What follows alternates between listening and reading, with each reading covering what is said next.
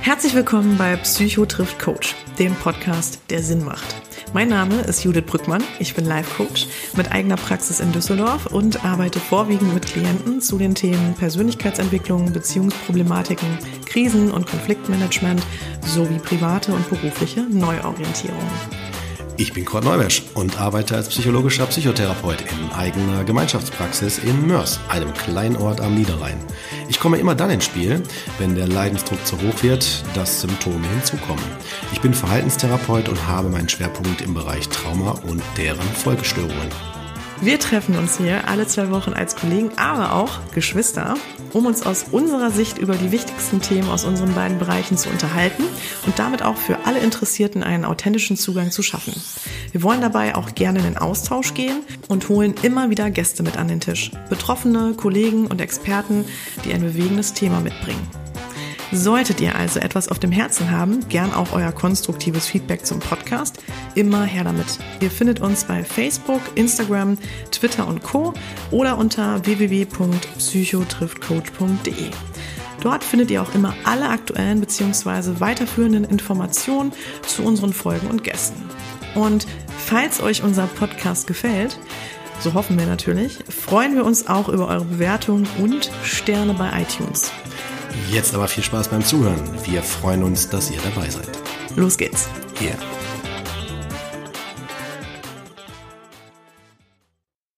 So, schönen guten Abend. Wir sind wieder zurück. Eine neue Folge Psychotriff Coach ist raus. Und äh, heute auch sogar wieder mit einer Sonderfolge zum Thema Corona. Ähm, viele können es wahrscheinlich schon nicht mehr hören. Es ist natürlich auch wirklich, ähm, ja, ich sag mal, ein viel diskutiertes Thema und natürlich einfach sehr präsent und laut. Trotzdem, weil wir auch heute einen ganz spannenden Gast haben, ähm, haben wir uns gedacht, also das Thema heute ist, glaube ich, nochmal sehr, sehr interessant für viele Zuhörer. Ähm, bevor wir damit aber starten, würde ich sagen, Cord, ähm, wir machen ja auch mal so ein kleines äh, Status, so ein kleines Status-Update, ähm, wie es uns denn so geht. So, erstmal schön, dass du da bist, Bruderherz. Ja, ich freue mich. Schön da zu sein. Schön, dass du da bist, Schwesterherz. Ja, danke dir. Erzähl mal, wie läuft's denn bei euch? Wie geht's dir denn? Ja, also äh, ich weiß gar nicht, gefühlte hundertste Woche äh, in der Corona-Phase. Ja, ich bin ja seit Mitte April wieder in der Praxistätigkeit voll drin und äh, ja, also ich merke schon, da der, An der Andrang erhöht sich deutlich. Ähm, jetzt würde ich im ersten Moment nicht spekulieren, dass es unbedingt an Corona liegt, aber boah, weißt du so, ich glaube hinterher weiß man immer mehr. Man muss das eine Zeit lang verfolgen, aber zumindest mit den Themen, mit denen die Personen kommen, das ist nicht direkt sofort auf Corona rückzuführen, ne, aber sicherlich mit einem Einfluss, klar. Ne? Und äh, ja, da merke ich, dass ich jetzt gut gefragt werde, in nicht sich zu überfordert fühlen, ne? weil ich viele Krisenfälle habe im Moment tatsächlich, also die einen hohen Bedarf haben. Und äh, ich merke, ich komme an meine Grenzen. Das führt dann zu Unzufriedenheit natürlich auch an bestimmten Stellen, ne? weil ich dann halt die Kapazität nicht so habe. Ne? Aber so ist es halt. Also ich mache das Beste, was man machen kann, so. Ne? Welche Themen hast du denn dann gerade aktuell viel in der Praxis?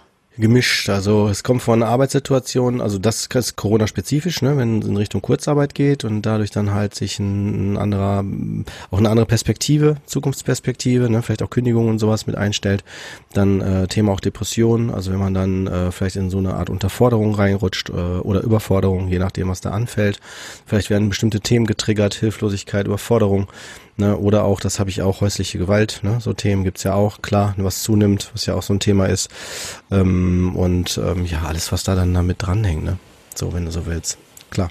Ne? Mhm. Aber die meisten Fälle würde ich schon sagen, sind eher so äh, Zunahme von Depressionen. Ich habe aber allerdings auch dadurch, dass ich ja alle möglichen Fälle behandle, ne, ich habe auch ähm, von schweren psychischen Diagnosen wie Schizophrenie, ne, wenn jemand Stimmen hört oder ähm, aber auch in Richtung, das ist so momentan halt sehr heftig, wenn da jemand ähm, zum Beispiel sehr schwer erkrankt ist, zum Beispiel eine Krebserkrankung kriegt und ähm, das habe ich jetzt mehrfach sogar im Moment in der Praxis, wo dann äh, es um die Diagnosestellung geht, Vermittlung in der Familie, Umgang damit und so weiter. Mhm. Ja.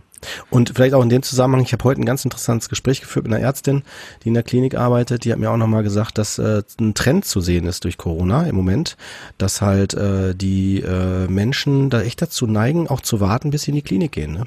Also selbst mit Blinddarm und auch anderen Dingen. Und äh, da möchte ich auch nochmal den Hörer auch aufrufen, äh, es gerne auch weiter zu verbreiten, ne, dass man im Moment, wenn Bedarf ist, bitte nicht warten soll. Also man kann mit allen Themen wieder ins Krankenhaus gehen, sollte man auch, ne, gerade mit Herzgeschichten oder so, gerade wenn jemand irgendwie Herzprobleme hat und wirklich organisch was ist, dann ist ja, sind ja die ersten Stunden ja eh immer ganz wichtig bei Herzgeschichten. Dann kann man nachher sonst äh, bestimmte Maßnahmen im Herzen nicht mehr durchführen. Die sind ja nach 12 bis 24 Stunden nicht mehr möglich. Also von daher äh, will ich jetzt keine Angst schüren, will einfach nur sagen, wenn äh, man irgendwie was, so, so einen Bedarf hat oder das Gefühl hat, somatisch ist was, sollte man wie gesagt lieber nicht warten aufgrund der Corona-Situation, sondern ganz normal ins Krankenhaus gehen. Dann kann man regionales dann sich anschauen. Genau, ist ja so ein Aufruf nochmal, so in die Richtung. Ne? Und äh, ansonsten verfolge ich nach wie vor immer sehr stark, sehr kontrovers auch die Verschwörungstheorien, die im Netz sind. Möchte ich noch kurz Ausstellung beziehen zu. Das ist ja etwas, das ja durch, ähm, boah, das ist echt spannend, sage ich dir, auch wenn ich das aus psychotherapeutischer Sicht betrachte, äh, wie darüber diskutiert wird, ne? weil ähm, es gibt schon also ich, ich, ich, ich bin nicht Wahrheitsfinder, ich bin jetzt auch nicht derjenige, der da die Wahrheit jetzt äh, kommunizieren muss, weil es ist nicht meine Berufung, nicht mein Job, also nicht mein Job. Ich kann das nicht durchschauen, ich bin kein Prüfer, kein Gutachter in solchen Bereichen und äh, ich bin immer der Meinung, wenn ich keine ähm, kein Wissen, keine Ahnung habe in den Details, dann möchte ich mich auch nicht mit solchen, auf solchen Ebenen dann da ähm, einlassen und äh, eine Bewertung vornehmen. Ne, weil ich halt durch die psychotherapeutische Ausbildung halt weiß, wie schnell man äh, durch plausible Annahmen nachher schwerwiegende falsche Schlussfolgerungen ziehen kann. Ne, deswegen bin ich der Meinung, man sollte es gut überprüfen und genauer sehen. Ich denke auch, da sind ein paar Sachen, die vielleicht nicht so ideal laufen, aber ähm, das steht mir nicht zu, zu beurteilen. Ne? Das müssen wirklich tatsächlich andere machen. Und ähm, ich glaube, ich, wir müssen eher schauen, wie wir jetzt mit der Situation, die wir als Gesellschaft getroffen haben, wie wir damit umgehen. Also wie wir uns positionieren. Und das können wir meiner Meinung nach vor allen Dingen regional, dass wir ein Verständnis haben, eine, Hilfsbereitschaft für andere, dass wir, wenn wir uns eingeengt fühlen mit Masken oder was auch immer, dass man wirklich auf sich achtet, guckt äh, und sonst auch noch schaut, ob man dann halt anders damit umgeht. Also sprich, wenn ich merke, die engen mich sehr stark ein, ich habe Ängste oder sonstiges, dann muss ich halt darauf achten, dass ich vielleicht eventuell so wenig wie möglich die Orte aufsuche, wo ich die tragen muss oder ähm, eventuell sogar mit dem Arzt spreche, je nachdem, was es geht und auch die Möglichkeit bekomme, dass ich da so eine Befreiung kriege ne, für bestimmte Orte. Wichtig ist ja vor allen Dingen auch der Mindestabstand. Ne? Das ist ja nochmal was, was ich betonen möchte. Ne? Der ist ja mit, der ist vorwiegend. Wir haben in der psychotherapeutischen Praxis jetzt öffentlich äh, verkündet bekommen, dass wir äh, ohne ähm, Artenschutzmasken ähm, jetzt auch die Leute empfangen dürfen, wenn wir den Mindestabstand einhalten. Ne? Das ist die Hauptsache. Ich mache ja auch wieder Gruppentherapien. Ne? Und genau, ja, so ist da der Stand. Ja. Okay. Bei mir. Wie, wie ist es bei dir? Ja, bei mir, ne, also ich bin ja jetzt seit, ich glaube ja, eine Woche, doch, genau, jetzt eine Woche im Mutterschutz ganz offiziell, inoffiziell weniger, aber ähm, genau. Glückwunsch. Ja, danke. Es wird ernst. Es wird ernst. Ich sitze jetzt hier auch schon auf so einem äh, Gummigymnastikball, weil ich wirklich, weil ich wirklich nicht mehr lange sitzen kann. Das ist echt, äh, ja, es wird auf jeden Fall, also es geht jetzt dem Ende zu, merkt man echt so und ja. äh, das ist auch gut ja. so. Und ja. Äh, ja, ja, ich habe schon hier, also ich glaube, wenn äh, Corona, äh, wenn ich nicht schwanger wäre, dann wäre ich auf jeden Fall in den aktuellen Zeiten, glaube ich, äh, stark Alkoholsucht gefährdet. okay. und ich habe okay. jetzt so ein total cool, ich habe jetzt so ein Alternativdrink für mich gefunden und zwar ähm, jetzt. Ihr, ich muss mal hier so genau, also genau ich mache so ein, ähm, ich weiß nicht, ob ihr das kennt, also ich, ich gönn mir ja ganz gerne mal so im Sommer äh, einen leckeren, erfrischenden Aperol Spritz. Und äh, jetzt gibt's da so eine Alternative zu, die kann ich wirklich nur empfehlen, passt auch zum Thema. Also wir haben ja wahrscheinlich heute, hoffe ich doch, Hörerinnen, die in der gleichen Situation sind und ähm, wie ich. Und da kann ich wirklich nur empfehlen, ähm, also anstatt Aperol mit ähm, Prosecco und Wasser, also Sprudel, gibt's hier so eine Alternative, die heißt Crodino, falls jemand... Ja? Vielleicht kennt ihr auch schon jemand. Also es ist halt so ein italienischer Aperitivo, non-alcolico. Und ähm, genau, den mixt man quasi anstatt Aperol rein und natürlich dann ähm, alkoholfreien Prosecco. Alles klar, und, da fährt auch jedes Auto mit, oder? genau. Ja, Auf jeden Fall. Also ich fahre damit gut. ja. Und das ist die Hauptsache. Nee, Quatsch, aber ähm, ja, ja, also von daher, es geht so langsam, ähm, also man, man muss sich auch mal was gönnen. Und ja, bei uns aber in der ähm, Coaching-Praxis ist auf jeden Fall natürlich, ähm, merkt man auch, ne, also sind natürlich weiterhin Anfragen und natürlich jetzt auch häufig natürlich Unsicherheiten, so wie geht's jetzt weiter, was will ich eigentlich da für mich so draus ziehen aus der Zeit, ähm, welche Veränderungen möchte ich eigentlich ähm, für mich dann jetzt auch mal angehen und nutzen. Man merkt halt schon, dass viele Zeit zum Nachdenken haben und nochmal sich ganz anders mit sich selbst beschäftigen. Ähm, und das ist natürlich auch eigentlich ja ein positiver Nebeneffekt, ne? Also weil ähm, bei uns ist ja nicht das Thema direkt einer psychischen Problematik und Störung, ne, wie bei dir, Kurt, sondern häufig manchmal auch einfach ein Veränderungsprozess oder so ein bisschen dieses ähm, sich bewusster wahrnehmen und da natürlich auch mal hinschauen und ähm, ja so eine Gelegenheit für sich nutzen, da einen Fortschritt zu machen, ne? Oder eine Entwicklung halt zu starten. Ähm, genau, als auch natürlich aber auch ähm, Themen wie partnerschaftliche Probleme, familiäre Probleme, ähm, also systemische Konflikte tauchen natürlich auch auf und ich muss auch sagen, also was ich auch wahrnehme und ich glaube, das ist so ein bisschen das, was du auch gerade beschrieben hast, Kurt, ähm, man merkt halt einfach, dass so eine Pandemie uns alle so zum ersten Mal ereilt und die ganzen Konsequenzen ja jetzt so dranhängen. Also ich finde, jetzt bekommt das Ganze ja eine andere Dynamik. Ähm, wir hatten ja am Anfang so die Dynamik, fand ich, des Zusammenhalts und so dieses Gefühl, jeder sitzt in einem Boot, also ne, wir sitzen alle im selben Boot und versuchen irgendwie das Beste draus zu machen und durchzuhalten. Ähm, und jetzt merkt man einfach, finde ich, dass es schon ziemlich polarisiert, das Thema. Und dass man einfach auch nicht so richtig weiß, wie man weiterhin damit umgehen soll, weil es natürlich auch ein Thema ist, wo man nicht so ein richtige, ja nicht so ein richtiges Ziel vor Augen hat, ne? Und auch irgendwo in der Luft hängt und ähm, für sich dann einfach einen Weg finden muss, damit umzugehen.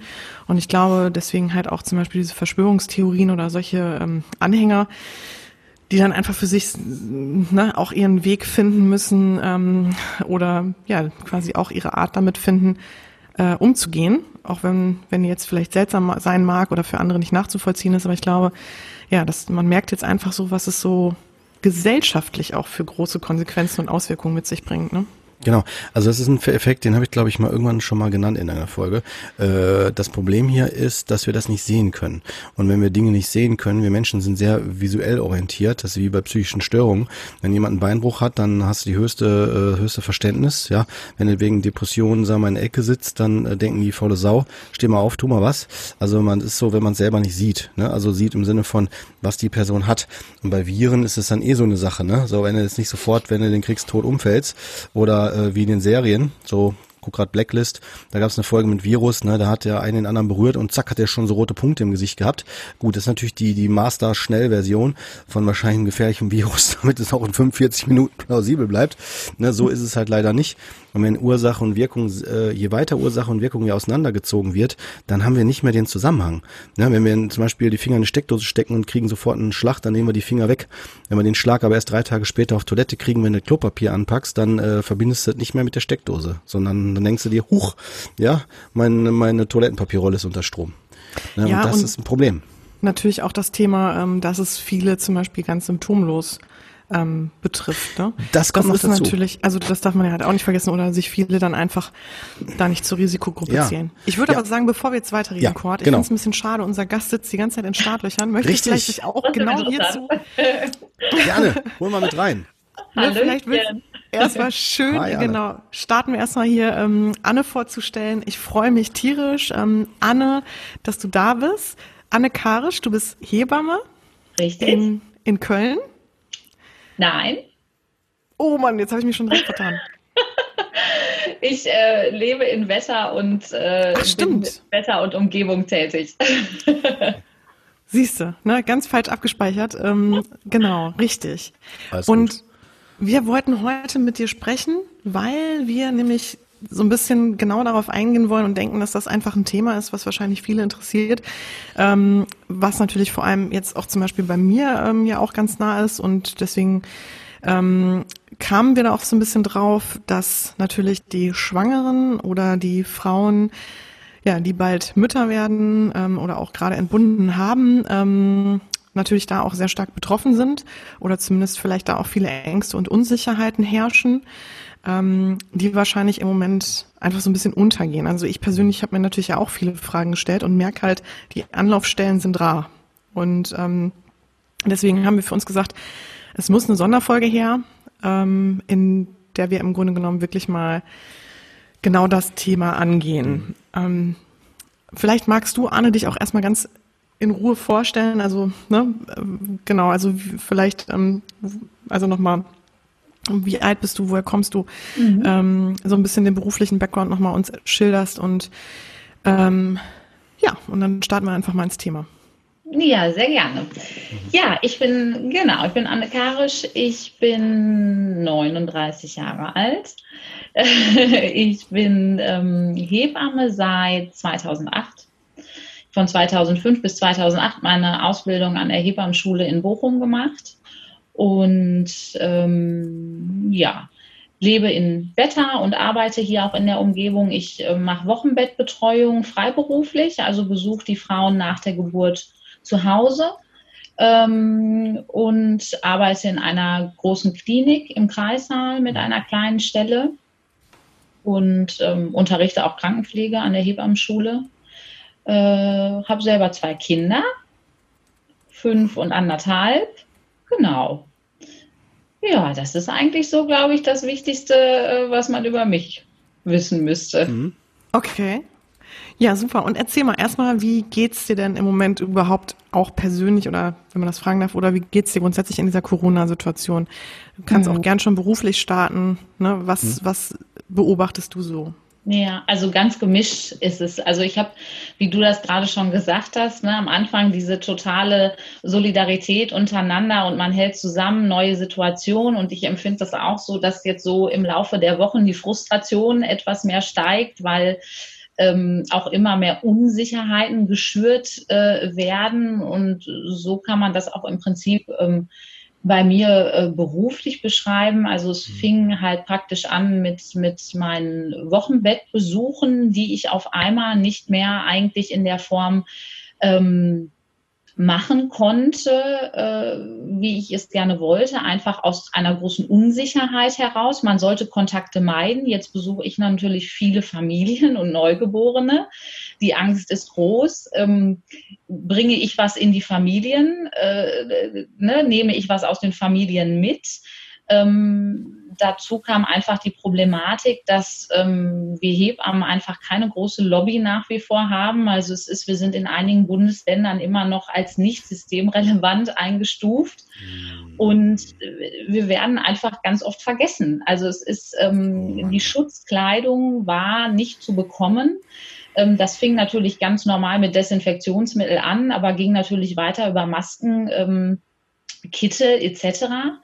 Ähm, dann natürlich auch irgendwo die Frage, gut, wie sehen jetzt die Empfehlungen aus, wie man weiterarbeitet. Am Anfang war es noch viel ohne Mundschutz und man war auch so ein bisschen, muss ich sagen, dass man gedacht hat, nein, ich lasse mich jetzt auch nicht verrückt machen und das kann doch nicht sein. Ich muss doch nah bei der Frau sein und nah bei der Familie und jetzt soll ich auf einmal vieles per Video machen und äh, mein Beruf ist doch auch ein Handwerk äh, irgendwo und ich ne, und auch ein Stück weit ja, ganz viel Kommunikation natürlich und das äh, am besten wirklich face-to-face, -face, aber wirklich äh, gegenüber der Frau sitzend oder des Mannes natürlich auch. Mhm. Ähm, ja, und da war einfach eine ganz große Unsicherheit. Ich muss sagen, jetzt mittlerweile hat sich das so ein bisschen eingependelt. Wir mussten uns alle so ein bisschen da reinfinden. Ich glaube, jede freiberufliche Hebamme hat ihren Weg auch gefunden. Ähm, also ich persönlich ähm, arbeite mit Mundschutz an der Frau praktisch und am Kind äh, bei meinen Wochenbettbesuchen und fahre natürlich nicht hin, wenn da jetzt irgendwelche Symptome auftreten ähm, bei mir oder bei der Familie. Es wird darum gebeten, so wenig Besuch wie möglich, also eigentlich schon gar nicht den Ehemann noch nicht mal im Raum zu haben. Das mag der eine vielleicht strenger, der andere weniger streng machen. Ähm, ja, es bleibt schwierig, aber man findet sich so ein bisschen ein. Viele Termine macht man tatsächlich auch mehr übers Telefon, wenn nur in Anführungsstrichen was zu besprechen ist. Ja, und ähm, für die Klinik ist es im Prinzip genauso. Da war jetzt mittlerweile arbeiten wir acht Stunden mit Mundschutz im Dienst. Und ja, es ist anstrengend. Ähm, und haben halt natürlich auch Regelungen für Übergaben, wie wir Abstand halten etc. Also natürlich alles sehr schwierig. Die Frauen sollen eigentlich auch einen Mundschutz tragen. Ähm, ist jetzt unter der Geburt auch nicht so realisierbar, muss man ganz klar sagen. Ja, jetzt ja. mal ehrlich, die kollabieren da auch viel schneller. Ja, oder? Ja, also es ist auch also. wirklich so, also wir, wir machen das auch nicht zum Muss. Also äh, ne, wenn wir merken, dass das geht nicht und bei den meisten geht es nicht, ja, setzen wir die Maske der Frau ab. Also das ja. kann man auch keinem zumuten. Oder? Ja. Ja. Und ähm, ich glaube, man muss ja auch, ich habe heute noch gehört ähm, in den Nachrichten, dass der Mundschutz nicht unbedingt ab, also so wirklich so das Allerwichtigste ist, sondern wirklich eigentlich der Abstand. Ja, das ist ja. noch schwieriger. Ja, ja, bei der Geburt. Bei der werfen, Geburt. Sie mal, ja, werfen Sie mal das Kind raus. Werfen Sie so. mal. Also, hup, so, ne? So wie auf einer Schaukel. So. Genau. Ja. Also Abstand halten ist in meinem Beruf eigentlich wirklich in jeder Situation unmöglich. Okay, also klar, stimmt natürlich, stimmt natürlich. Ist, ähm, ich versuche es wirklich bei den bei den Wochenbettbesuchen, ne, dass ich mich dann, wenn wir sprechen, natürlich wieder weiter wegsetze. Ähm, aber ich muss ja auch tasten und abtasten und mir das Baby angucken. Ja, das ist ja, ähm, und ich habe auch mit den Frauen äh, einen, wenn wir es jetzt mal ganz bürokratisch sehen, einen Behandlungsvertrag. Also ich bin auch verpflichtet dazu, den zu erfüllen. Ja, Klar. und ähm, wenn natürlich jemand Symptome hat und ich muss hin zu einer Untersuchung und dann ist für uns Hebammen keine Schutzkleidung vorhanden, ist natürlich schwierig. Mhm. Ja.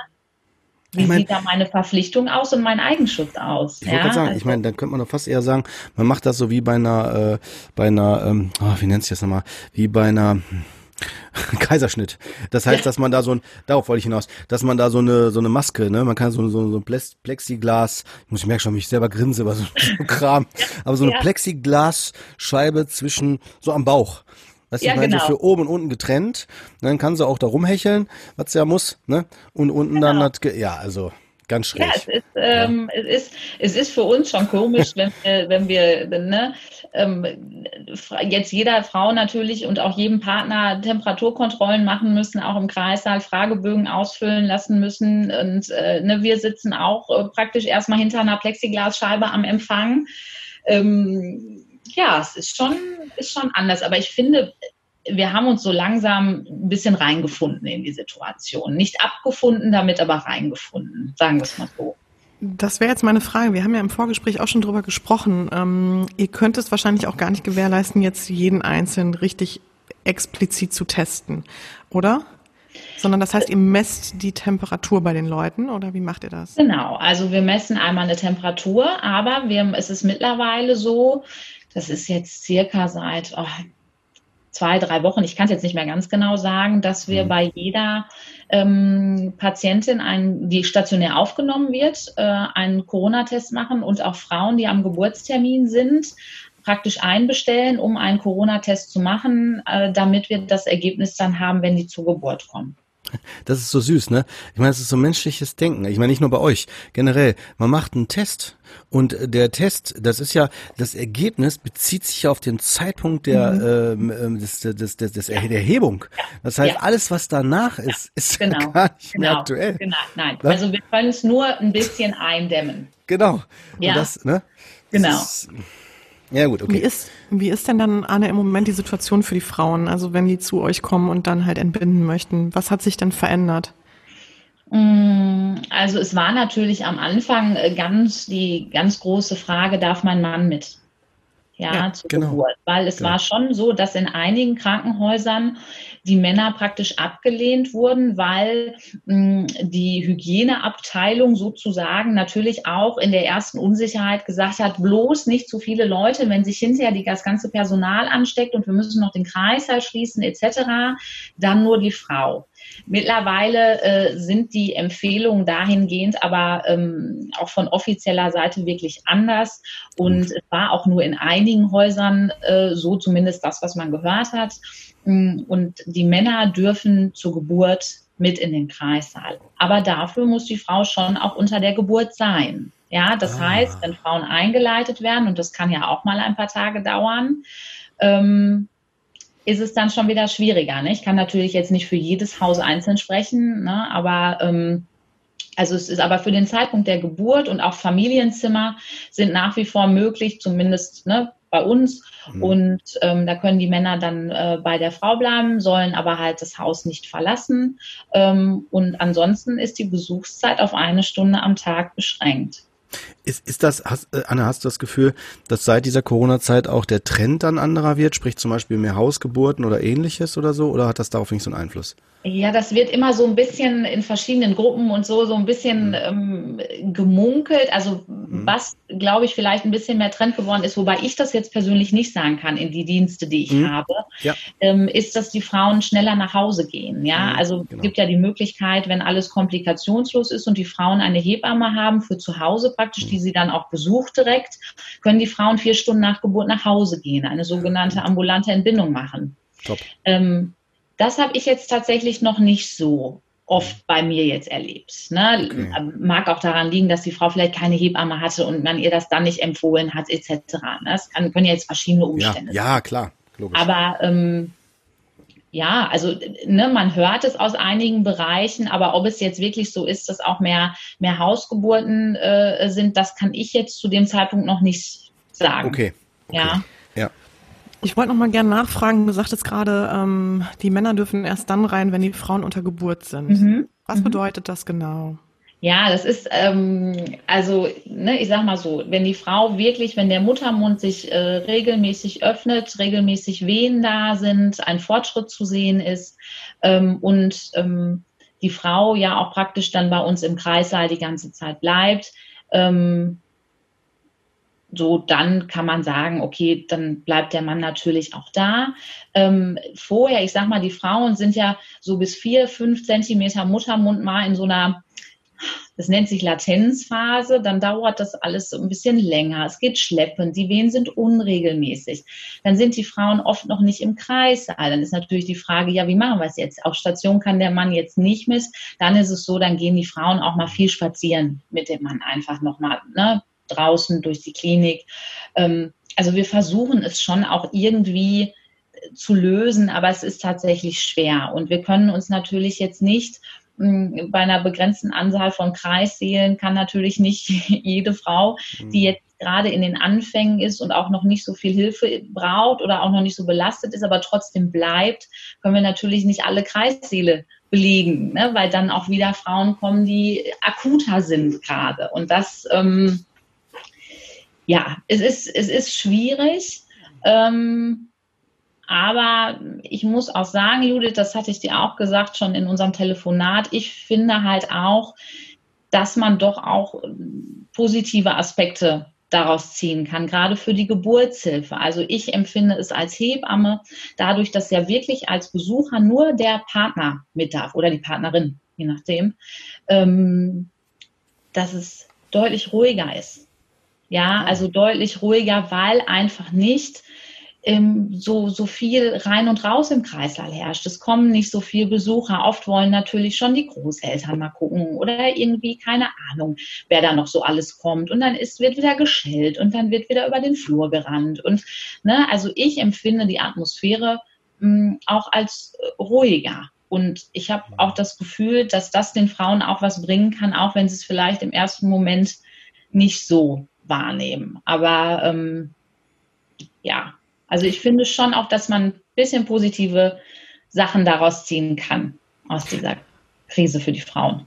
Ja, du sagtest ja auch, dass die sich, ähm, oder dein Eindruck ist, dass sie sich schneller erholen, oder? Ja. Auch im Wochenbett. Ja, definitiv.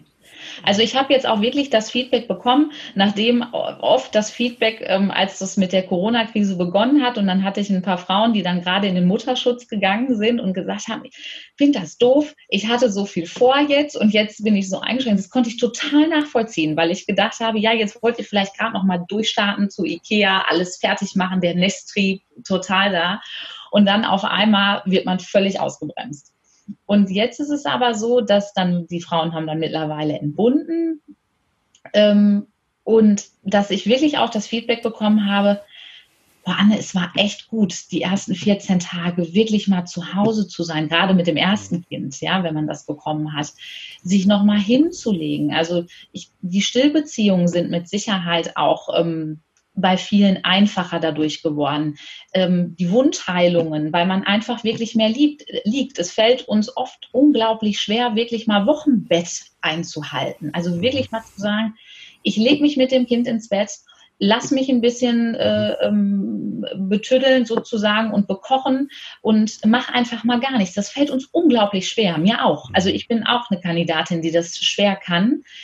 Aber das, das Wochenbett hat ja seinen, seinen Sinn für die Frau nach der Geburt. Ja. Ja, und dadurch, dass ich den Frauen jetzt schon auch gesagt habe, also wisst ihr, ich fände es jetzt schon schön, wenn ihr jetzt wirklich auch mal ein bisschen zu Hause bleibt und euch schont, weil ihr müsst jetzt nicht in den Supermarkt mit einem Säugling in Corona-Zeiten und das natürlich auch eigentlich keiner macht. Ja, sind die Frauen zu Hause. Und Besuch kommt auch nicht so wirklich viel. Und das ist tatsächlich auch von Vorteil fürs Wochenbett. Empfinde ich so. Ja, definitiv, würde ich auch sagen. Also, ne, klar, das hat wahrscheinlich auch wirklich einige Vorteile, ne? Was kriegst du denn so mit, Anne, was sind denn wirklich gerade die Sorgen und Unsicherheiten bei den Frauen, die jetzt vielleicht noch schwanger sind und vor allem noch stehen? Ja, also ich glaube natürlich gerade am Anfang war es äh, natürlich eine, eine Krankheit tritt auf, die wir alle nicht kennen und man ist schwanger um Gottes Willen, äh, ne, bin ich äh, mehr gefährdet, überträgt sich das aufs Neugeborene, ja, äh, oder aufs Ungeborene in dem Fall natürlich auch noch. Und ähm, ja, das konnte man natürlich jetzt, wir haben ja mit allem jetzt, was diese ganze Corona-Sache angeht, ja noch wenig Studien, muss man sagen. Aber das, was man bis jetzt halt sagen kann, ist ja, ähm, dass die Schwangeren ähm, nicht äh, in anderer Form gefährdet sind. Sie sind ähm, immunologischer ähm, empfänglicher wahrscheinlich, ja, auch in der Schwangerschaft und in Stillzeit. Aber ich sage mal, dass es jetzt die Schwangeren anders betrifft oder das Ungeborene ist ja, oder dass da eine Übertragung äh, entsteht, ist ja nicht äh, bekannt im Moment. Mhm. Und ich glaube, das war eine große Unsicherheit und mit Sicherheit natürlich auch die Unsicherheit, was ist, wenn ich ähm, Corona-positiv bin und ich entbinde, äh, ist der Entbindungsmodus vielleicht ein anderer. Also ne, kann ich ganz normal entbinden, kann ich ganz normal stillen. Und da kann man ja jetzt im Moment wirklich sagen, das sagt ja auch die Deutsche Gesellschaft für Gynäkologie und Geburtshilfe und auch die WHO, dass man äh, dass sogar das normale Entbinden, also der Spontanpathos, wie man ihn nennt, wirklich auch angestrebt werden soll. Der Kaiserschnitt nur, wenn es wirklich medizinisch notwendig ist und auch die Stillbeziehung gefördert werden soll. Natürlich unter hygienischen Bedingungen, wenn eine Frau Corona-positiv ist.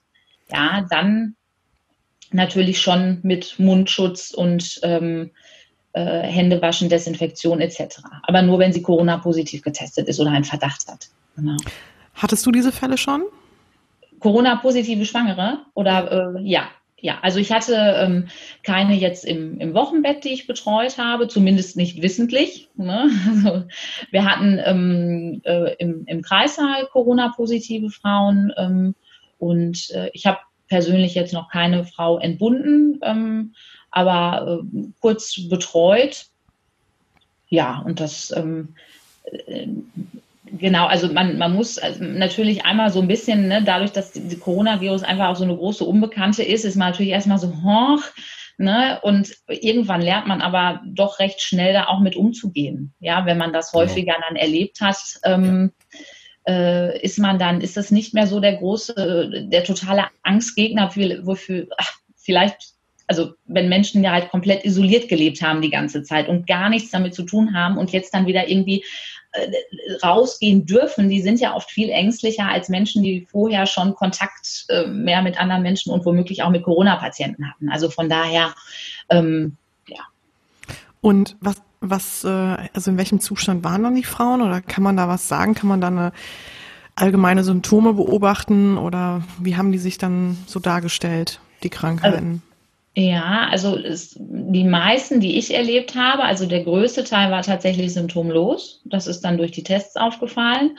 Und ähm, zwei oder drei, es waren jetzt auch in der Summe gar nicht so viele äh, bis jetzt, ähm, waren, äh, hatten Husten und Fieber. Aber jetzt auch nicht ähm, total hoch oder dass es denen sehr schlecht ging oder ich, ich persönlich hatte jetzt auch keine, die irgendwie Gott sei Dank beatmet werden musste oder sonst irgendwie etwas. Ähm, aber die hatten dann halt ein bisschen Husten und Fieber, was sich aber auch relativ schnell wieder relativiert hat, Gott sei Dank. Ja, ja, zum Glück, ne? Ja, ja, absolut. Beeinflusst denn sowas auch das Neugeborene oder ähm, wie ist es damit? Nein, also eigentlich nicht. Also man sagt ja, ähm, also es ist äh, ganz interessant, ich habe heute noch einen Artikel gelesen äh, darüber, in äh, China wurde tatsächlich empfohlen, die absolute Isolation des Neugeborenen von der Mutter für 14 Tage. Ähm, ja, Wahnsinn. Das ist Gott sei Dank ähm, bei uns nicht empfohlen. Also bei uns steht wirklich das äh, Bonding, äh, also diese, den ersten Bindungsaufbau zwischen Mutter und Kind und das Stillen wirklich im Vordergrund. Äh, mal eine Frage, Anne, Entschuldigung, wenn ich dich da unterbreche, mhm. aber äh, weißt du dazu vielleicht ein bisschen mehr darüber? Weil das interessiert mich insofern, weil man ja schon Ergebnisse hat, äh, was passiert, wenn Kinder gar keinen Kontakt haben. Ne? Also gerade Säuglinge, ne? Mhm. Also wenn die gar nicht, ich habe, ich kenne Studien, wo äh, Säuglinge, wenn die keine ähm, Bindung, also keinen Körperkontakt haben, dass sie sogar mhm. sterben. Ne? Ja, also da, also so weit ging der Artikel halt jetzt nicht. Ne? Es wurde mhm. halt im Prinzip nur gesagt, dass, das, dass die, Empfehler in, äh, die Empfehlung in China dahingegen ging, aber dass es bei uns halt relativiert wurde ne? und gesagt wurde, nein, das äh, machen wir nicht. Ähm, und wir unterstützen auch wirklich diese Still äh, Beziehung und das, das Bonding ähm, und machen das nicht mit der Isolation von Mutter und Kind. Gottes Willen. Ja, habt, gut. habt ihr denn da das, die Erfahrung gemacht, dass dann die Neugeborenen sich auch infiziert haben oder? Nein, bis jetzt. Also ich habe zumindest, ich meine, man muss jetzt sagen, ich bin ja auch nicht ständig ähm, immer in dem Kreislaufklinik unterwegs, dadurch, dass ich eine kleine Stelle habe. Aber ich habe jetzt von keinem ähm, Corona-positiven Säugling bis jetzt gehört. Mhm. Ja. Ja, das ist gut. Mhm. Was würdest du denn sagen, Anne, oder was rätst du denn jetzt gerade den Frauen, die wirklich noch äh, ja in der Situation sind, ne, also vor der Entbindung stehen ähm, und ja stark verunsichert sind? Ähm, wie können die sich irgendwie, ja, wie können die sich eigentlich helfen oder halt ähm, damit besser umgehen, ne, mit diesen Sorgen und Unsicherheiten, die da halt momentan herrschen? Ja, das ist, ähm, das ist schwierig, was man da raten soll. Also ich empfinde die ähm, Stimmung bei uns jetzt im Kreissaal ähm, als, als gut, wirklich gut auch für die Frauen. Also ich glaube, dass die Frauen doch ähm, also wirklich positiv da reingehen können und sich auf die Geburt freuen können, soweit man sich auf die Geburt freut, ist ja immer ne, jeder auch anders. Ähm, und es ist eigentlich alles ähm, genauso möglich von der, also das Einzige ist halt, ne, wie gesagt, der Mundschutz in der ersten Zeit, ne, wenn man, äh, ähm, und ansonsten ist, sind aber die Abläufe eigentlich gleich, wirklich, ne, es ist halt ein bisschen weniger äh, los im Allgemeinen in der Klinik und natürlich, klar, die Situation mit, mit dem Partner ist ein bisschen spezieller, aber ansonsten, mh, hm, die Geburt bleibt gleich, ja, gleich schön, gleich besonders. Ähm, und von daher ähm, denke ich, braucht man sich da nicht allzu äh, große Gedanken machen. Ähm, und ich finde halt fürs Wochenbett kann man dann wirklich ähm, ja, einfach wirklich sagen, so, es ist wirklich jetzt auch eine spezielle Zeit und ich bleibe auf jeden Fall zu Hause und muss mich jetzt nicht mit äh, anderthalb Meter Abstand mit meinem äh, eine Woche alten Säugling in ein Café setzen, wie man das vielleicht sonst mal gedacht hat, dass man das jetzt als Supermutter machen muss. Und ähm, da bleibt man einfach mal zu Hause und macht es mal ein bisschen traditioneller. Und ähm, ich glaube, das ähm, ist was, was man mitgeben kann, ähm, dass man ich glaube, sich auch sicherer fühlt, wenn man erstmal vielleicht ein bisschen zu Hause bleibt. Es spricht ja natürlich nichts gegen Spazierengehen oder, oder sonstiges, ist ja ganz klar. Ne? Man muss sich nicht einschließen, aber ähm, ja, weil ich weiß halt nicht, ob man sich selber so einen Gefallen damit tut, wenn man dann ähm, sich so viel unter Menschen begibt und dann hinterher ein schlechtes Gewissen hat, sondern das jetzt vielleicht einfach dann auch mal nutzt, um sich ein bisschen diesen Bindungsaufbau zu, auf sich auf diesen Bindungsaufbau zu konzentrieren und ähm, erstmal Familie wird.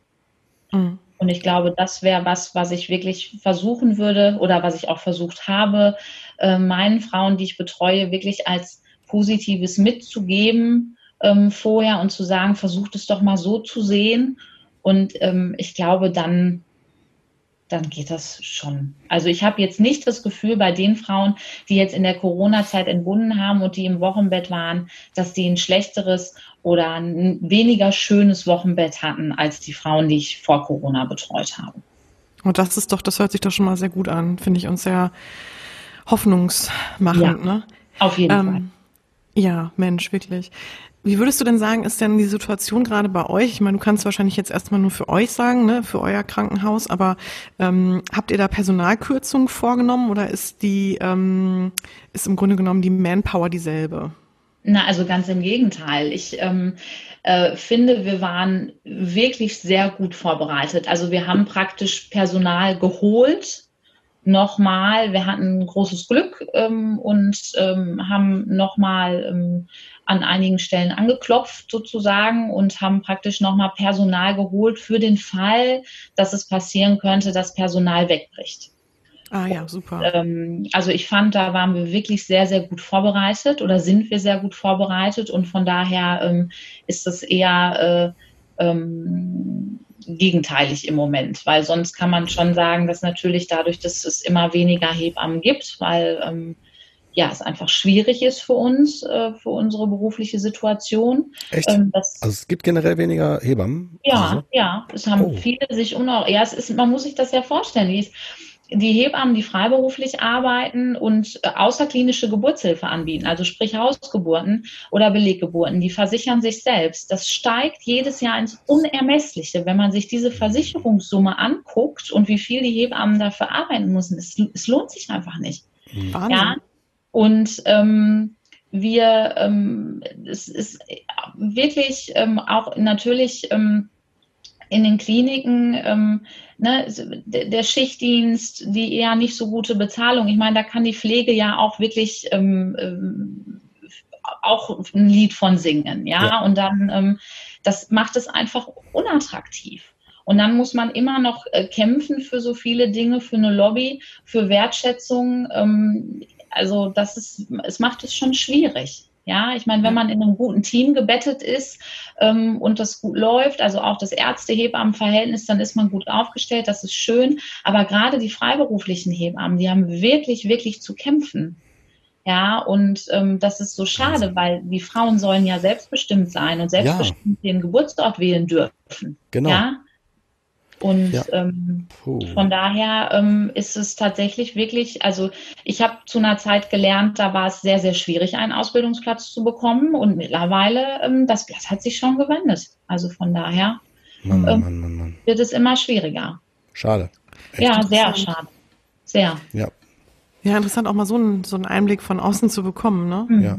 Und ich hatte das äh, gehört noch heute, ähm, das ist das richtig, dass, ich meine, du hast ja gerade das sehr ausgeführt, ne? Aber ich habe das so bei dir verstanden, dass ihr zwar angehalten seid, eher von so ähm, aus der Distanz mit den, äh, ähm, sagen wir mal, frischen Müttern äh, in Kontakt mhm. zu gehen. Ne?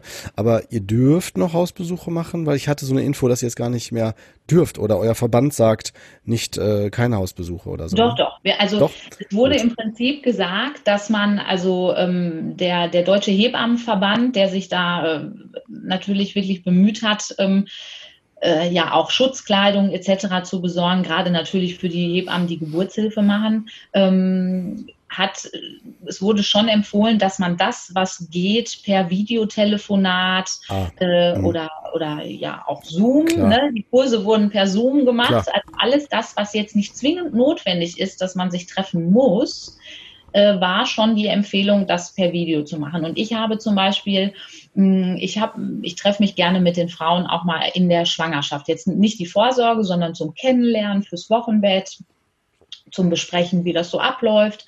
Und das waren halt Termine, die habe ich dann auch entweder per Telefon äh, gemacht oder ähm, per Video, ähm, weil ich gedacht habe, gut, ich untersuche da jetzt nicht, das ist jetzt nicht unbedingt nötig, dass man sich trifft.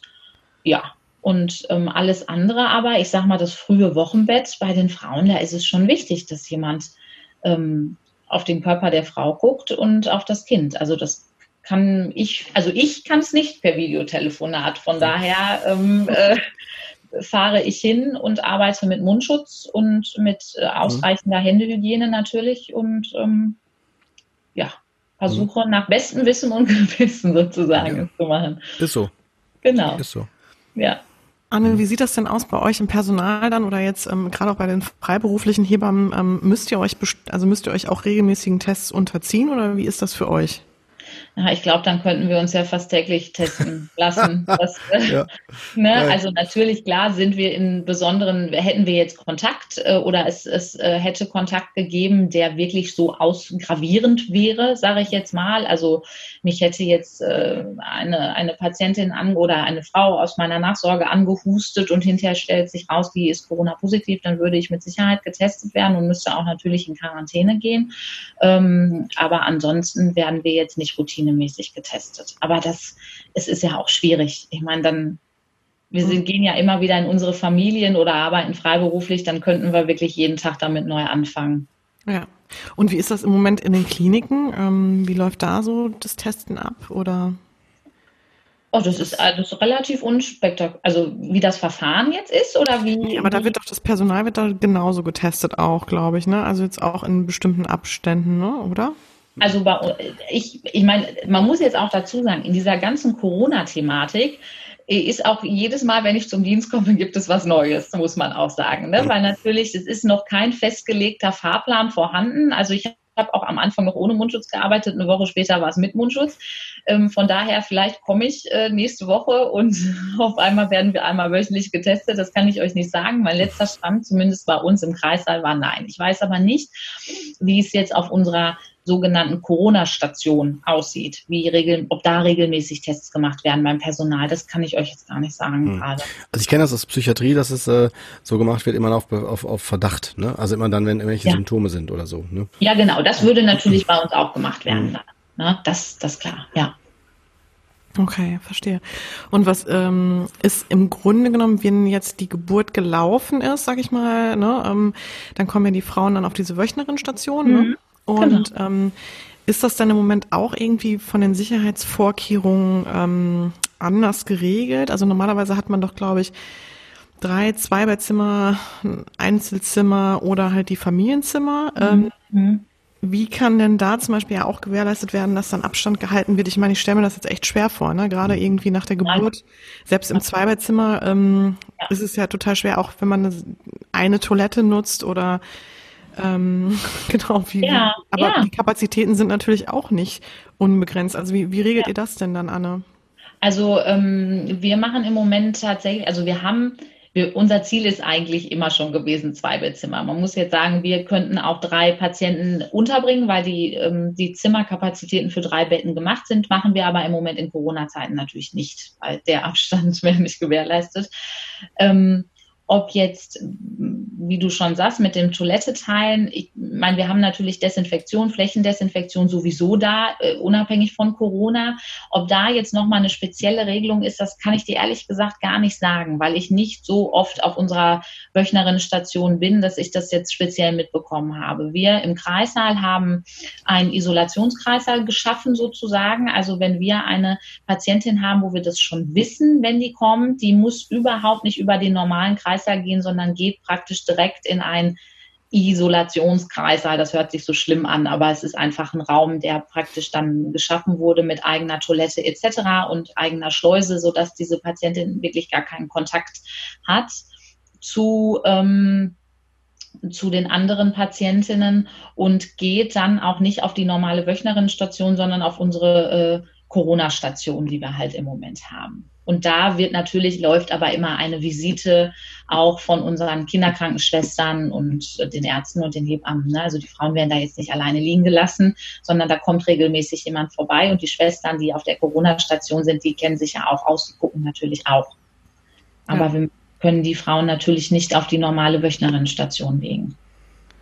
Okay, das ja. heißt, ähm, ähm, wenn jetzt kein Verdacht besteht oder wenn jetzt keine Corona-positive Schwangere oder Entbundene da wäre, dann ähm, gibt es auch eine Zweibett Zweibettzimmerbedingung, mhm. so wie ich dich verstanden genau. habe, dann mit einer wahrscheinlich genau. erhöhten Desinfektions- und Hygieneregelung. Ne? Mit Sicherheit, mit genau. Sicherheit.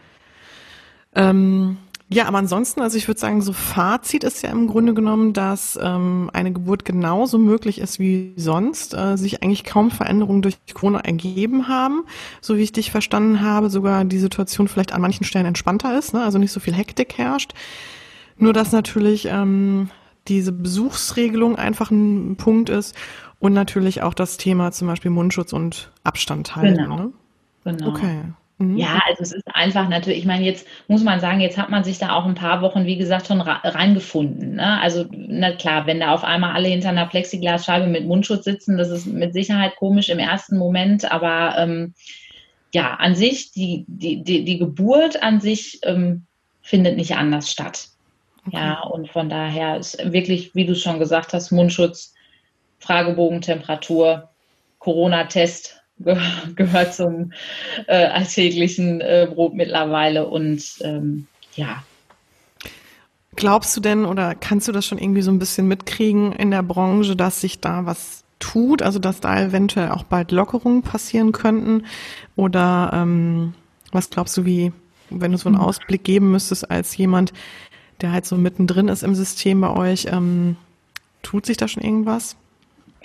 Also bis jetzt ist eine gute Frage. Das fragen wir uns natürlich auch. Ne? Gerade, ne, wie lange müssen wir weiter mit Mundschutz arbeiten? Ähm, ich, ich kann es dir überhaupt nicht sagen. Ich habe auch gar kein Gefühl. Ich glaube, das wird uns definitiv länger begleiten noch. Ähm, die Plexiglasscheibe wird uns auch länger begleiten noch. Ähm, ja, ich und wann das jetzt mit den Besuchszeiten wieder gelockert wird, ich glaube, also jetzt vom Gefühl her kann ich mir nicht vorstellen, dass das so wahnsinnig schnell gehen wird, weil man muss ja jetzt sagen, es sind Besuche möglich, natürlich nur eingeschränkt.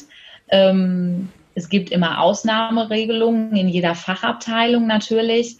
Aber man muss natürlich auch in den Kliniken, auch jetzt, wo jetzt nicht nur Kreissaal ist, sondern auch andere Stationen, man muss natürlich schon auch vorsichtig bleiben. Ja, also ähm, von daher wo ich das sehr schwierig finde, weil ja, ja bei euch zum Beispiel dann gesagt wird, eine Stunde am Tag Besuch mhm. ne, ähm, von derselben Person oder ist die Stunde Besuch quasi in, uninteressant, wer dann kommt? Nur der Partner oder die Partnerin. Ah, ja. Ja. Und da verstehe ich, da verstehe ich aber wirklich nicht diese Stunde, diese Limitierung, weil ich denke mir doch, geht es nicht am Ende um die Kontakte, weil ich kann doch auch in der Stunde jemanden infizieren. Ne? Und nicht, ähm, also das finde ich so ein bisschen seltsam. Warum kann der Partner nicht im Grunde dann länger bleiben, ne? Das ist ja dann ja. beschränkt auf diese eine Person. Also ich habe mich jetzt zum Beispiel auch anmelden müssen äh, für die Entbindung und fand es übrigens erstmal total den Vorteil, dass es jetzt auch online geht, ne? dass man sich jetzt im Grunde ja. nicht immer persönlich vorstellen muss. Und ich hatte dann auch ganz lieb ähm, direkt einen relativ schnellen Rückruf bekommen von einer Ärztin, ähm, die dann so ein bisschen die Geburt mit mir durchgesprochen hat und fand das wirklich auch völlig in Ordnung. Also ich mhm. jetzt auch gar nicht irgendwie eine persönliche ähm, einen persönlichen Termin haben. Und das fand ich ehrlich gesagt auch erleichternd. Ähm, aber mir wurde zum Beispiel gesagt, ähm, in dem Krankenhaus wird das so gehandhabt, ähm, Geburt genau darf mit dem Partner stattfinden und danach dann gar kein Besuch. Also oh. dann wäre man auch wirklich alleine auf Station. Ja. Ähm, und das habe ich natürlich nachvollziehen können. Also insofern klar, es dürfen einfach gar ja. keine Kontakte von außen stattfinden. Ähm, ich hatte allerdings natürlich auch gehofft, dass zumindest der Partner kommen ja. darf, ja. bleiben darf. Aber diese Stunde, die finde ich halt einfach nur, das, das finde ich so ein bisschen, also das, also fand ich jetzt von dem Krankenhaus relativ konsequent. Mhm. Bei einer Stunde frage ich mich nur einfach, also ne, wie gesagt, mein Partner kann ja auch in dieser Stunde ähm, das auch mit reintragen, ne, und mich ja. anstecken oder das Personal oder ne, was auch, äh, wen auch immer, ne. Ja, Gut, also ich meine, du hast die Regel nicht gemacht, ich weiß, Anna, nein, aber das nein. ist so interessant einfach, ne? Mhm. Dass, es, ähm, dass auch so ein bisschen die Regelungen so will willkürlich getroffen werden. Total das, das siehst du ja dann im Prinzip daran. Ich meine, du hattest jetzt dein Gespräch dann auch per Telefon. Bei uns laufen eigentlich die Aufnahmegespräche, also wir haben ja auch so Sprechstunden, ne, und die ähm, finden auch statt. Äh, auch ohne Partner dann natürlich. Also da wirklich dann ohne Partner. Ich meine, das kann man, glaube ich, auch gerade noch verkraften dann, ne, so ein, so ein ja, Gespräch mit einer Anamnese etc. Ähm, und einem Ultraschall. Mm, aber die finden bei uns auch noch statt, halt auch natürlich wieder mit Mundschutz. Ne? Beide Parteien, also Arzt und äh, Patienten. Mhm. Genau. Aber, ah, ja. aber ich, ganz unterschiedlich. Da merkt man einfach daran, dass das Virus uns noch nicht lange genug begleitet, dass da ein äh, äh routinierter Ablauf ist. Genau. Ja. Ne? Da, da würde ich auch noch ganz gerne einhaken. Genau, zum einen halt eine Pandemie, klar, die ist für uns alle neu mhm. und da müssen wir auch daraus lernen. Ne? Aber ähm, jetzt ich als Psychotherapeut kann vielleicht auch nochmal markieren, dass äh, ein Effekt, den können wir im Moment auch noch nicht einschätzen, wo ich aber hoffe, äh, dass er nicht zu stark ähm, in, in, in, in, in äh, in die Auswirkung kommt. Und zwar, wir hatten ja bis Ende der 70er Jahre hatten wir ja das Phänomen, dass der Kinder zum Beispiel, ne, in, in, in, wenn die in der Klinik waren, auch nur wochenweise Stunden, also nur stundenweise Besuch von den, von den Eltern haben durften. Mhm. Und ich mhm. kann euch sagen, ich habe heute noch äh, Leute in der Praxis, die äh, Existenzängste und Verlustängste haben, äh, wenn die in, in der Kinderzeit ähm, eine längere, also wochenlang oder so wegen Beinbrüche oder sonst was, komplizierte Brüche im Krankenhaus bleiben mussten und wirklich längere Zeit getrennt waren von vertrauten fremden Person. Mhm. Und ähm, in der, wir jetzt als Psychotherapeuten wissen eh, dass äh, Bindung, Beziehung, Nähe ganz wichtig ist. Und das mhm. ist halt, wir zahlen schon einen hohen Preis. Und die Auswirkungen halt, äh, die können wir auch im Moment echt noch nicht abschätzen. Das möchte ich auch nochmal so sagen. Ne? Also ich ja. habe eher das Gefühl, dass das, äh, weil die Psyche wird ja eh immer so sekundär behandelt und das läuft so mit, ist so Luxus, ist auch heute ja leider immer noch so der Trend. Ähm, und ich glaube, dass, dass diese Dinge, die, äh, weil Psyche und Körper können wir nicht trennen, äh, mhm. Wie die Auswirkungen sind, das werden wir mit der Zeit sehen. Aber wenn jetzt jemand zuhört, die würde ich auf jeden Fall auch sensibilisieren, wenn man das Gefühl hat, dass die Ängste, vielleicht Verlustängste, Trennungsängste oder so Einsamkeits-, Deprivations- Gefühle, also dass man so getrennt ist vom Vertrauten oder so, wenn die zu stark werden, ähm, sollte man das nicht einfach so hinnehmen. Ne? Dann sollte man ruhig Kontakt aufnehmen zu vertrauten Personen oder wenn es dann auch sogar irgendwann symptomatisch wird, äh, dann ruhig lieber im Zweifel mit auch Fachleuten und äh, sich austauschen. Ne? Mhm. Weil da muss ich sagen, das sehe ich wirklich mit, also mit, mit ein bisschen mit Sorge. Ne? Ja. Dass diese Deprivation, also ich mache mal ein ganz konkretes Beispiel, wenn man äh, eine, eine Krebsdiagnose bekommt und beim Aufklärungsgespräch nur einer dabei sein darf, ne? äh, zum Beispiel nur der Betroffene selber und keiner aus der Familie, dann mhm. habe ich ein Problem. Früher war mhm. das ja der Standard, dass dann äh, so lief die Familie einfach so mit. Heutzutage weiß man, äh, bei solchen äh, schwerwieger, schwerwiegerenden Sachen ist es wichtig, dass auch die Angehörigen oder wichtige nahestehende Personen dabei sein müssen, mhm. sollten, damit die das auch mit verarbeiten können, weil es ist ja ein Prozess. Ne? Wenn wir jetzt durch die Corona-Situation selbst das wieder abschneiden, dann, mhm. äh, puh, also dann schaffen wir noch ganz andere Effekte, ne, die wir im Moment einfach noch nicht äh, einschätzen können. Mhm. Ja, und ähm, ganz ehrlich, würde mich auch nochmal interessieren, Anne, jetzt ähm, gut bei euch, wie gesagt, darf der Partner eine Stunde mit rein, aber ähm, wie gehen denn die Frauen damit auch um, ähm, relativ isoliert zu sein nach der Geburt? Weil genau. auch sowas wie, genau, da können sich ja auch Dinge zeigen wie Depressionen oder auch, Wochenbett ne, wenn man irgendwie Genau, als auch zum Beispiel die Geburt verläuft ja nicht immer total glatt und mhm. ähm, äh, oder wenn die Frauen halt sehr mitgenommen sind, sowohl psychisch als auch körperlich. Mhm. Wie was beobachtest du denn da? Also ich habe da im Moment äh, relativ wenig Berührungspunkte, muss ich sagen, weil die meisten Frauen, die ich betreue, haben tatsächlich ein Familienzimmer gehabt. Also da war der Partner die ganzen Tage dabei. Das ist natürlich nicht bei jedem so, weil einfach auch nicht jeder kann das bezahlen vielleicht, auch nicht jeder ähm, hat die Möglichkeit, oder es ist vielleicht gar keins frei gewesen. Das gibt es ja nun auch, die Situation. Ähm, das geht, oder was? Das geht ja, quasi, Familienzimmer also, gehen. Mhm. also der Partner kann damit mitschlafen. Ja, ja, ja, ja, ja. So. Ach ja, so, reden, also die Besuchsregelung von einer Stunde ist wahrscheinlich dann also nur bei den Leuten, die mit mehreren Leuten auf ja, einem ja, Zimmer Moment, sind. Moment, genau. Moment. das ist ja ein Besucher. Wenn, wenn jemand aufgenommen wird, ist der zählt ja nicht als Besucher. Dann zählt er ja, glaube ich, ah, anders. Ja. Ne? Dann ist das wie äh, mit, äh, ist das auch, also Patient sagt man ja nicht, ne, glaube ich. Nee, aber, also einfach eine Begleitperson. Genau, Begleitperson. Genau, genau. Ja. genau. Nein, nein, also die Möglichkeit okay. gibt es. Familienzimmer äh, äh, ne, äh, kann man machen. Ja, das heißt, der Partner bleibt da. Da wird halt dann in dem Fall bei uns gesagt, der muss dann aber auch da mit im Zimmer bleiben sozusagen ne, und kann jetzt nicht ständig raus äh, irgendwie nochmal zur Arbeit und wieder zurückkommen oder sowas. Ähm, nein, die Möglichkeiten haben wir schon. Ja, Gott sei Dank. Ähm, deshalb die meisten Frauen hatten das äh, tatsächlich. Man muss jetzt auch sagen, ähm, dass natürlich nach so einer Geburt die sogenannten Liegezeiten Gott sei Dank relativ kurz sind, auch nach Kaiserschnitt mittlerweile. Ja, also dass die Frauen ähm, ja in der Regel nach zwei bis drei Tagen Gott sei Dank auch schon wieder nach Hause gehen dürfen. Von daher, ne, ich möchte nicht für alle Frauen sprechen und natürlich weiß ich nicht, wie manche Frauen auch vielleicht vorgeprägt sind, äh, ähm, psychisch natürlich auch oder kennen nicht jede einzelne Geschichte, aber kann ich mir schon vorstellen, dass das natürlich dann von Vorteil ist, dass die Frauen relativ schnell nach Hause gehen können und natürlich dann auch mit ihrem Kind auf dem Zimmer sind. Ähm, und vielleicht hat man das Glück und hat auch noch jemanden da liegen, den man auch ganz nett findet. Ich glaube, dann kann es tatsächlich gehen. Also, ähm, aber natürlich wird es auch andere Beispiele geben. Ganz klar. Ja, hm. also das möchte ich überhaupt nicht ausschließen. Also ich möchte da gar nichts ähm, äh, verschönern, aber ich versuche so ein bisschen das, das äh, ja. ne, nicht ja. so total negativ nee, äh, nee, nee. Ne, ja. zu sehen und deshalb, ähm, aber wie gesagt, es wird immer auch Einzelfälle geben, wo das natürlich auch einfach ganz dramatisch ist. Das ist ganz klar. Ja.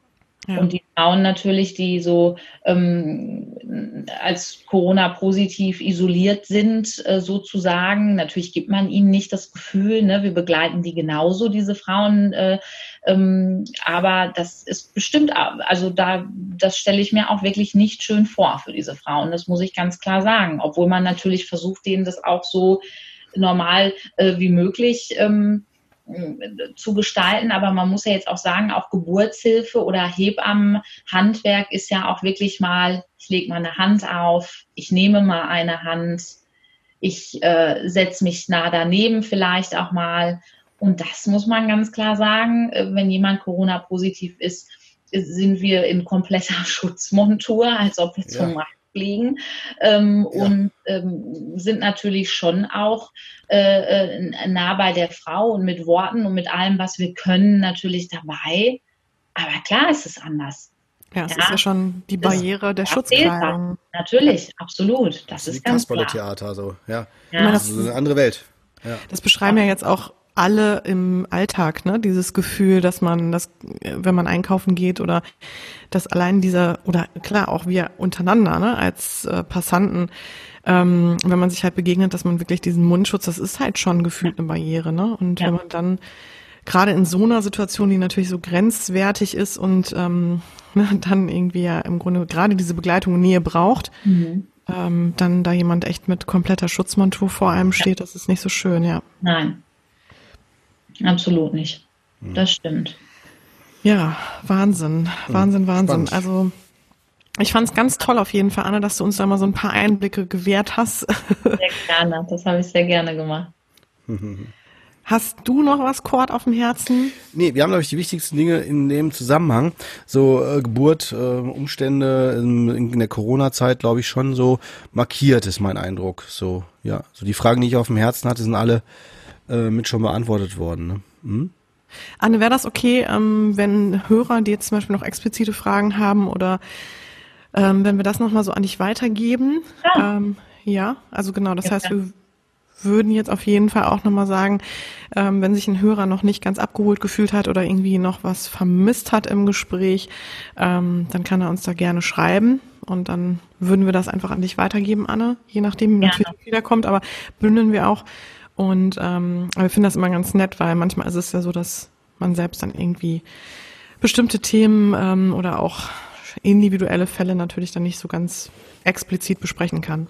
Ja, klar. Aber ich kann da auch wirklich ähm, den, den Ratschlag auch zusätzlich geben, dass natürlich jetzt wir auch, ähm, auch viele Kreissäle in der Umgebung, äh, jetzt natürlich im Zeitalter dieser Videogeschichte etc., machen wir viele virtuelle Kreissaalführungen und ähm, oder über Instagram äh, Stories oder sonstiges. Ja, also dass man da auch, wenn man Fragen speziell vielleicht für das Haus in der Umgebung hat, wo man gerne entbinden möchte, dass man da auch nochmal wirklich guckt, was wird da angeboten mhm. und auch gerne nochmal für ähm, für die Fragen, also gerne Fragen auch an mich, aber natürlich, wenn es speziell Häuser betrifft, auch gerne nochmal da ähm, ja. anruft, weil wir haben es ja gerade gesehen, Judith, es sind ganz unterschiedliche Verfahrensweisen. Es wird, gibt nicht eine Verfahrensweise und auch genauso vielleicht, ähm, wie macht meine betreuende Hebamme das im Wochenbett? Ja, ja also ähm, wie, wie ist ihr, Ihre Verfahrensweise da so, dass man da wirklich auch nochmal das Gespräch sucht und sagt, du kannst mir das nochmal erklären, äh, wie läuft das ab? Ich, den Tipp kann ich auf jeden Fall schon mal geben. Super. Ja, finde ich, macht total Sinn, ne? weil das, genau wie du schon sagst, hat sich echt jetzt herausgestellt, dass das sehr individuell ist. Total. Trotzdem herzlichen Dank, wie gesagt, Anne, echt für deine Zeit und die Einblicke und ähm, ja, weiterhin auf jeden Fall toi, toi, toi, auch dass du vor allem gesund bleibst. Ja, vielen Dank. Mhm. Das und, ist mein Ziel. und alle Frauen natürlich auch. Absolut, absolut. Und alle schön entbinden dürfen. Ja. Ganz genau. Und sich das hoffentlich bald genau. irgendwie zum Besseren ja. wendet. Ja, das wäre schön. Das würde ich mir sehr wünschen. Ja, wirklich. Ja, dann, äh, wie gesagt, einen wunderschönen Abend dir noch und ähm, ja, euch auch. Alles Vielen Gute. Dank. Alles, ja, alles Liebe. Euch genau. auch. Und Danke dir, Anne. Ja. Dankeschön. Genau. okay, Tschüss. super. Bis dann. Ja, ciao. Bis dann. Ciao.